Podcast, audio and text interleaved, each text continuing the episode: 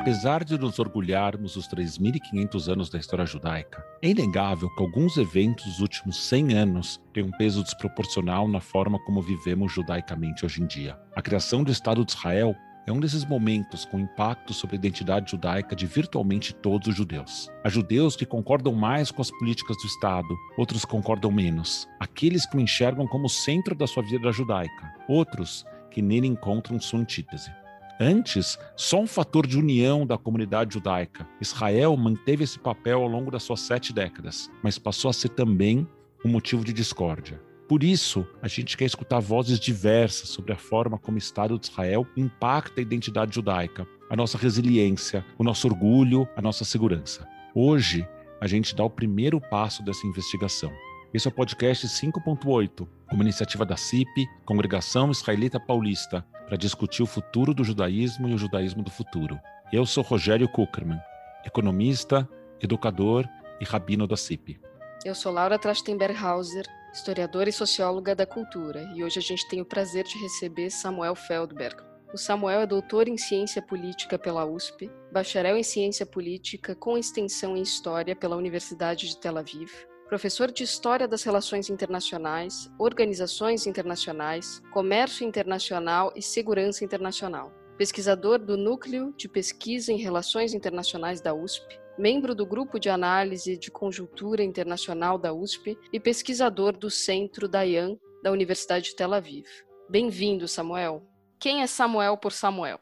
Eu acho que eu sou um cidadão do mundo um curioso, inveterado leitor de livros uh, sobre conhecimento geral e alguém que basicamente busca felicidade. Quando me perguntam o que, que eu quero, o que, que eu procuro, eu digo, eu tento ser feliz. Virou um lugar comum nos últimos anos dizer que nós somos todos judeus por opção, levando em consideração que a gente precisa permanentemente reafirmar a nossa própria escolha em continuarmos sendo judeus. Nessa linha, a própria definição do que é ser judeu se tornou mais fluida e dinâmica, porque acontece a todo tempo.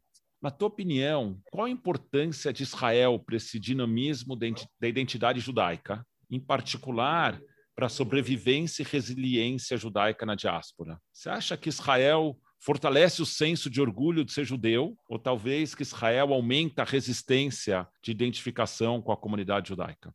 Eu quero começar voltando ao ponto anterior na pergunta quem eu sou e talvez tenha faltado mencionar que eu sou filho de sobreviventes do Holocausto. Isso certamente marca a minha personalidade, se não mais do que qualquer outra coisa, com uma enorme profundidade. E eu acho que nós, judeus, não só somos judeus por opção, mas também por imposição. A Segunda Guerra Mundial e o Holocausto demonstraram que aqueles que não se consideravam judeus, não queriam ser judeus, não queriam ser vistos como judeus, foram exterminados como judeus. Então, eu não descartaria da definição de judaísmo, da identificação com o judaísmo, aquilo que vem de fora. E talvez o aspecto mais importante da, dessa relação com Israel seja o fato de que Israel se tornou o refúgio de última instância. Então, todos aqueles judeus que têm algum problema com uh, as políticas dos governos israelenses, com as ideias mais abstratas de uma comunidade das nações e um favorecimento pela ideia que John Lennon transmitiu de um mundo sem fronteiras, no limite, vai ter que reconhecer que, como judeu, a existência do Estado de Israel representa a última instância.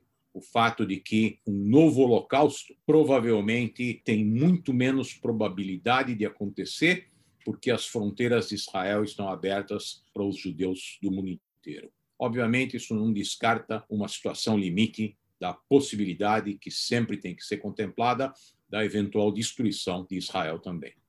Samuel, tua resposta lida de alguma forma muito no concreto sobre a possibilidade da, da, existência física judaica. Minha pergunta é um pouco na dimensão da identidade judaica. Como você acha que essa existência de Israel, com as fronteiras abertas, no caso de uma nova Shoah, como você acha que isso impacta o judeu que não vive em Israel, na sua dimensão identitária?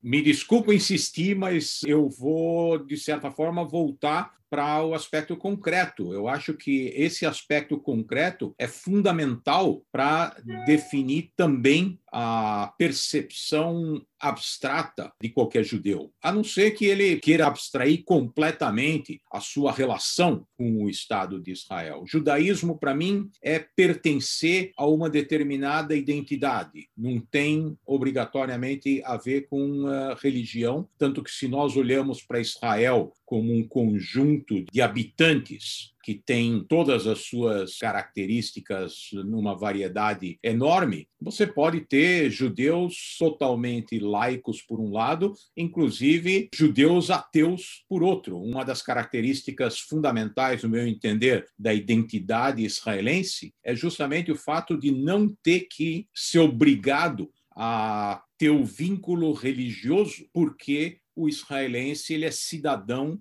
de um Estado em que o judeu é um dos seus elementos. E a experiência que eu tenho em Israel e na convivência com israelenses laicos é de que esse é um dos fundamentos da sua identidade. Eu, em Israel, como cidadão israelense, posso ser um judeu sem vínculo com a religião.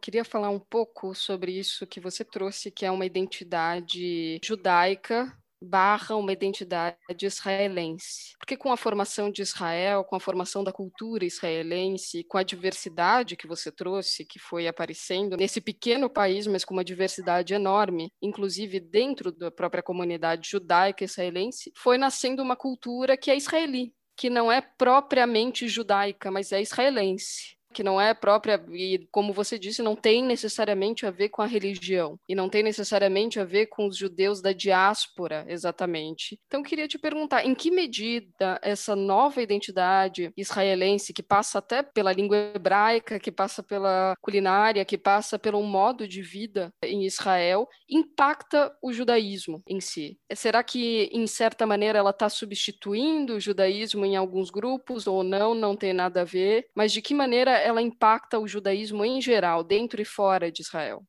Eu acho que um dos maiores problemas que a comunidade judaica mundial enfrenta é justamente o que eu vejo como um antagonismo entre valores judaicos mais amplos e a questão do vínculo religioso. Nós recentemente tivemos uma decisão da Suprema Corte israelense que determina que as conversões realizadas pelas comunidades ou por rabinos não ortodoxos são válidas, assim como as realizadas por rabinos ortodoxos, e isso trouxe à tona uma das principais discussões no mundo judaico e que tem colocado frente a frente a comunidade, vamos chamar de não ortodoxa, como um todo, no seu embate com a comunidade ortodoxa judaica. Isso se reflete em Israel justamente nesses aspectos de identidade judaica não relacionada com as questões religiosas. Eu não sei se ainda é uma maioria da população judaica em Israel, mas certamente uma enorme parcela da população judaica faz questão de festejar o Yom Kippur como um feriado laico você, eh, em Yom Kippur, em Israel, tem as praias repletas, é ainda um período de relativamente de temperaturas relativamente amenas todo ano. As praias estão repletas, os parques estão cheios de gente fazendo churrasco em lugar de jejuar. Os mais conservadores, obviamente os religiosos, sejam eles nacionalistas ou não, e os ortodoxos, estão na sinagoga contemplando o que o Yom Kippur em princípio, prega. Mas uma parcela enorme da população laica de Israel faz questão de negar esse costume e essa tradição, celebração do Yom Kippur, através da transformação daquele dia num feriado que pode ser como Lag BaOmer ou como qualquer outro feriado judaico que não tem raízes profundamente religiosos, ou o dia da comemoração da independência, que não tem nada de religioso. Enquanto o Pesach, por exemplo, é celebrado como uma festa familiar, é um dia de ação de graças judaico em Israel. O Shabat não é uma cerimônia religiosa, não é uma comemoração religiosa, é o dia em que as famílias se reúnem para jantar. Então, o que eu estou querendo dizer é que o pertencimento ao povo judeu está presente, de certa forma, em Israel através da manutenção de tradições que não têm uma conotação religiosa para uma parcela muito significativa da população, e isso vem gerando ao longo dos anos, principalmente por questões políticas, vem gerando uma enorme tensão entre a parcela religiosa, especialmente a ortodoxa, e a parcela laica da população judaica em Israel.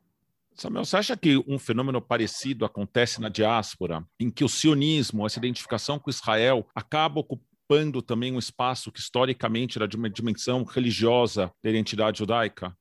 Na verdade, essas são duas perguntas diferentes. Uma, a resposta para uma é, obviamente, essa cisão está sendo uh, vivida na diáspora também, quanto a isso não tem dúvida nenhuma, e nós podemos olhar para o Brasil, para os Estados Unidos, para a maioria dos países, nós vamos ver esse fenômeno. O outro é o fato de que nós estamos vivendo um momento em que o sionismo ele não tem a ver com uma questão uh, religiosa. Então, aqueles ortodoxos do período ou do século retrasado que acreditavam que o kibbutz galuyot, que o retorno do povo judeu ao seu lar ancestral deveria ser conduzido pelo Mashiach, isso ficou para trás com a Torá do Rav Kook, que inseriu um componente ativo na ideia de, da recriação da autonomia judaica, da independência judaica. Então, nós temos uma evolução que passa pela necessidade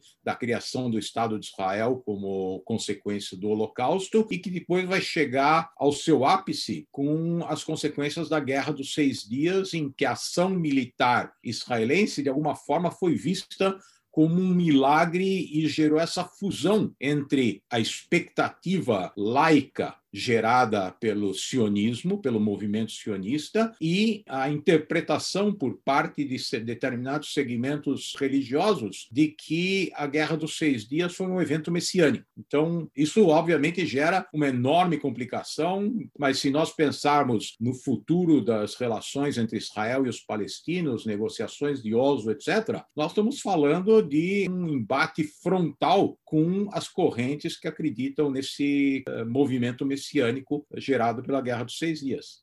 A gente se orgulha bastante de que no judaísmo não exista uma estrutura hierárquica definida, como existe em algumas outras religiões. E o mundo judaico, apesar disso, acaba se organizando ao redor de algumas relações. Israel vem desejando ocupar um lugar maior na vida judaica na diáspora. Acho que desde a sua criação tem um movimento hebraísta de influência de Israel na definição das escolas, mas agora através do Ministério da Diáspora com programas estruturados. E de outro lado, tem segmentos comunitários fora de Israel que passaram a advogar que os judeus do mundo também possam opinar sobre alguns aspectos da política israelense. Por exemplo, a escolha do presidente, que o primeiro-ministro fosse escolha só dos cidadãos de Israel, mas que o presidente de Israel fosse um universo eleitoral mais amplo. Qual o equilíbrio que você enxerga para a relação de forças entre Israel e a diáspora? Durante muito tempo, essa discussão passou pela importância da contribuição financeira que a diáspora dava para a consolidação do Estado de Israel.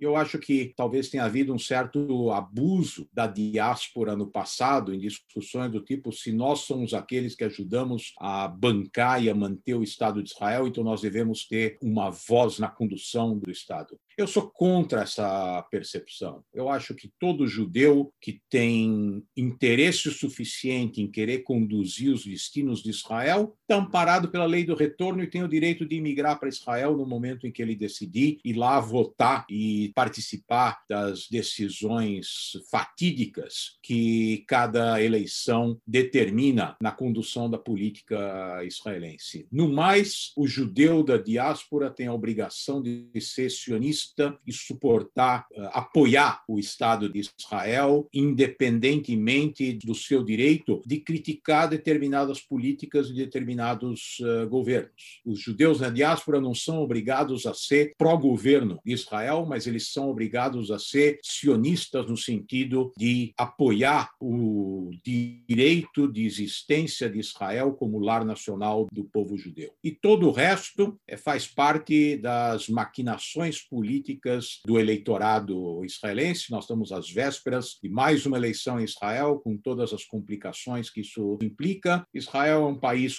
complicado, Obviamente, nem tudo que acontece em Israel pode ser ou deve ser aprovado, pode ser criticado, mas eu acho que os judeus na diáspora não têm o direito de definir quem é o presidente israelense, quem são os membros da Knesset, nem quem é o primeiro-ministro. Podem ou não apoiar explicitamente o Estado, mas se acreditam que Israel é o lar nacional do povo judeu, então são obrigados a manter o seu respaldo pela existência do Estado israelense e se são judeus entre aqueles que nós costumamos chamar de self-hating Jews, ou pelo menos como eu defino um self-hating Jew, tem direito de criticar e minar a legitimidade da forma como acharem uh, apropriado, mas uh, não vão ter nenhum respaldo no momento em que eventualmente entenderem que não tem uma outra alternativa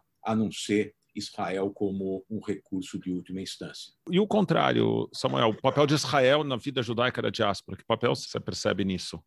Eu acho que o papel de Israel uh, na vida da diáspora depende fundamentalmente dessa identidade da diáspora com Israel. Israel, obviamente, tem que levar em conta o fato de que o comportamento do Estado como um ator no sistema internacional influencia diretamente a percepção dos judeus na diáspora. Vou dar um exemplo pontual talvez seja polêmico para aqueles que estão nos assistindo, mas eu vou me atrever. Eu critiquei severamente essa comissão brasileira que foi a Israel fazer a suposta análise do remédio contra a Covid que está sendo desenvolvido pelo Hospital Ichilov em, em Israel. Eu acho que o governo israelense não deveria ter sido conivente com uma movimentação política, netamente política política brasileira de propaganda que está envolvida com a questão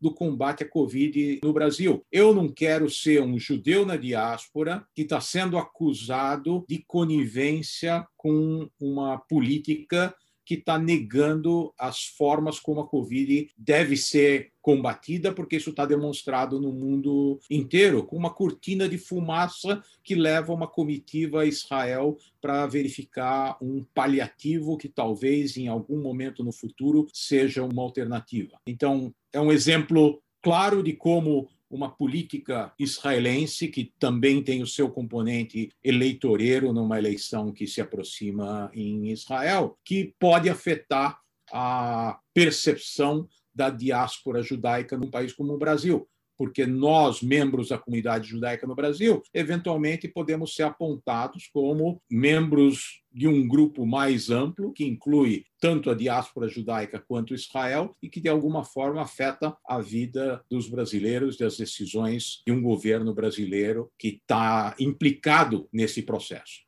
Voltando às complicações da vida política israelense. Ao longo da história, nós, judeus, fomos minoria. Estamos aqui no Brasil como minoria, na maior parte do mundo também. Só que em Israel agora a gente é maioria. E junto com o poder de ser maioria vem novos dilemas. Você estuda a comunidade árabe israelense e os dilemas que existem lá. Na sua opinião, quais são os principais dilemas da convivência com essa minoria árabe-israelense? Quais são os principais dilemas que isso traz para a comunidade judaica israelense? E quais os impactos que esse relacionamento que a comunidade judaica dentro e fora de Israel tem com as minorias em geral? Como isso pode impactar o judaísmo para o futuro?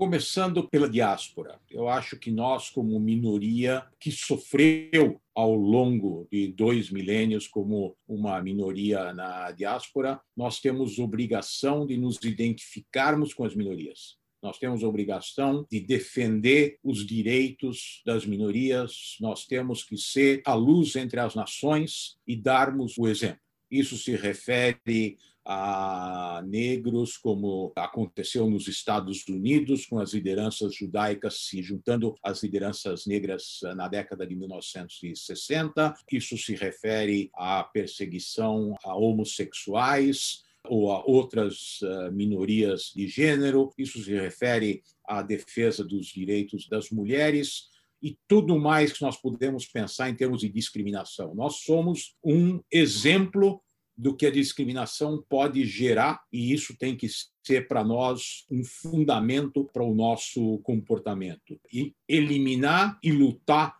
para evitar todo tipo de discriminação.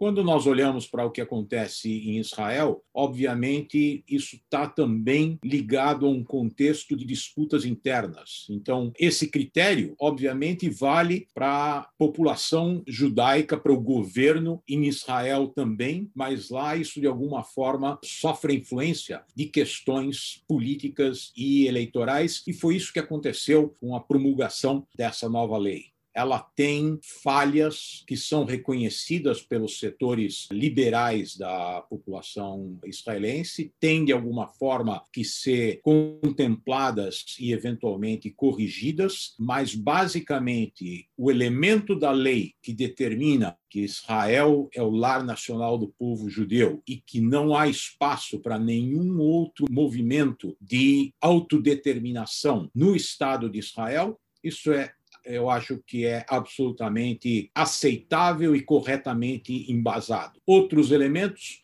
podem ser criticados e corrigidos, como o fato de o árabe ter deixado de ser uma segunda língua oficial, não havia razão nenhuma para que isso acontecesse. A forma como os drusos foram tratados também representa um desafio que tem que ser enfrentado e, de alguma forma, corrigido. Samuel, um pouco um follow-up a essa pergunta da Laura. A gente tem uma certa narrativa sobre os feriados judaicos. Né? Tem uma parte dos feriados judaicos que a gente pode resumir como tentaram nos matar, não conseguiram, agora vamos beber e celebrar. A gente pode colocar nessa categoria Hanukkah, Purim, Pesach. Agora que a gente tem Israel e que de alguma forma a gente tem poder. Você acha que precisa mudar um pouco a percepção que os judeus têm de si mesmos, mesmo quando eles vivem na diáspora? Eu acho que não. Eu acho que esse, essa brincadeira é parte da nossa identidade e, como eu mencionei antes, a grande diferença hoje é que nós temos um recurso de última instância. Mas eu acho que os perigos estão aí. O antissemitismo ele não desapareceu, muito pelo contrário. Nós estamos permanentemente lutando contra essa discriminação. Por isso eu digo que é tão importante também nos identificarmos com outros grupos que são discriminados e o fato de o Estado de Israel existir e ser hoje uma grande potência no Oriente Médio não elimina a percepção de risco, tanto para o Estado de Israel, que enfrenta um potencial Irã nuclear, que hoje seria o único risco existencial que Israel poderia contemplar, mas as comunidades judaicas na diáspora têm toda a justificativa e a obrigação de continuar a lembrar aquilo pelo que o povo judeu passou e que pode ser visto como uma ameaça permanente. De novo, eu eu faço questão de ressaltar. Eu falo sempre como filho de sobreviventes do Holocausto. Isso faz parte integral da minha identidade e eu não reajo a nada sem que isso influencie o meu ponto de vista. Voltando um pouco ao papel de Israel na diáspora, nossa última pergunta seria: qual o papel que você vê que Israel tem no futuro da vida judaica da diáspora? Essa talvez seja a pergunta mais difícil de responder, porque é um processo muito dinâmico, depende do que acontece em Israel. Nós vimos nos últimos anos esse embate entre as posições israelenses e principalmente as dos judeus mais moderados do ponto de vista religioso nos Estados Unidos, onde há um distanciamento de comunidades como a nossa aqui, eu sou membro da comunidade da CIP, portanto, a comunidade reformista, como nós chamamos aqui no Brasil, esse setor do judaísmo, e um Estado israelense que tem cada vez mais influência dos setores ortodoxos, que é um problema político que Israel tem que resolver. Eventualmente, nas próximas eleições, os ortodoxos são escanteados para fora do governo e, durante um determinado período, perdem aquele poder que eles tinham de determinar políticas do Estado israelense. Então, acho que é uma questão muito mais do que religiosa ou filosófica, é uma questão política. Quanto os ortodoxos em Israel têm condição de determinar os rumos do país, as políticas que o país adota na sua relação com o judaísmo da diáspora e as diferenças que existem entre um judaísmo majoritariamente laico ou não ortodoxo na diáspora e um posicionamento israelense que depende de votos dos partidos ortodoxos na formação de determinados governos. Eu acho que essa é a principal questão que define a relação de Israel com a diáspora judaica. Então, agora vamos para o momento da dica cultural. Gostaria de abrir esse momento do programa com a minha dica de hoje, que seria o livro Impasse de 1967, do sociólogo Mika Goodman. E você, Samuel, qual é a sua dica? Ok, eu endosso a tua dica. Eu tive o prazer de fazer a revisão histórica desse livro, que é muito bom, e eu sugeriria para aqueles que se interessam por Israel como um todo o livro que eu traduzi da historiadora israelense Anita Shapira, que foi publicado no ano passado pela editora Record, que é um excelente guia para aquele que quer se aprofundar um pouco, mas não demais, na história de Israel, e a biografia de Yitzhak Rabin, que também foi publicada no ano passado, que eu também tive o prazer de traduzir, e que celebra o aniversário da sua morte 25 anos atrás.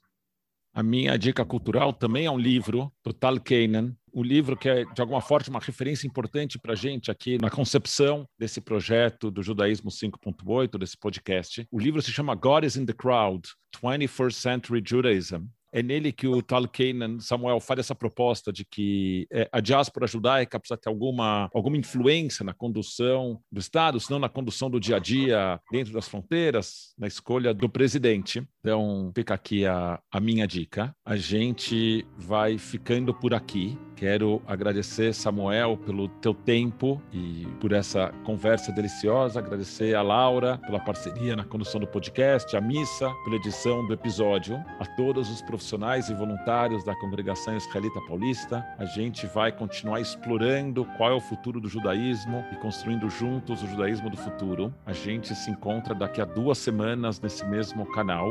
Beijos e continuem se cuidando.